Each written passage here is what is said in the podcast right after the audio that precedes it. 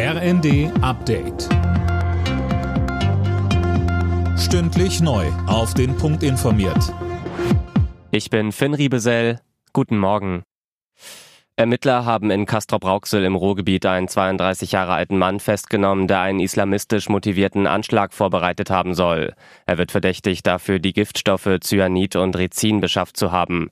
Mehr von Dirk Justus. Neben dem 32-Jährigen wurde auch noch sein Bruder festgenommen. Die Ermittler durchsuchten außerdem die Wohnung des Beschuldigten und stellten Beweismittel sicher. Laut Bild-Zeitung soll ein befreundeter Geheimdienst die deutschen Sicherheitsbehörden über die Anschlagsgefahr mit einer chemischen Bombe informiert haben. 2018 war ein Kölner Paar festgenommen worden, das mit Rizin eine biologische Waffe herstellen wollte. Beide wurden später zu langen Haftstrafen verurteilt.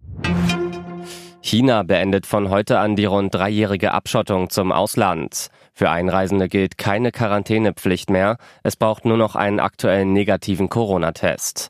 Wegen der explodierenden Zahlen rät das Auswärtige Amt aktuell von nicht notwendigen Reisen nach China ab. Wer darüber nachdenkt, auf ein E-Auto umzusteigen, tendiert bei einem Blick auf die öffentlichen Ladesäulen aktuell vielleicht eher zum Nein. Die Preise sind an manchen Stellen hochgerechnet fast auf dem Niveau von Benzin. Aber das ist nicht das Einzige, was für Zweifel sorgt, hat uns ADAC-Techniker Thomas Kubin gesagt. Die Förderung von Plug-in-Betriebsfahrzeugen ist komplett weg. Seit vorigem Jahr werden keine Wahlboxen mehr gefördert.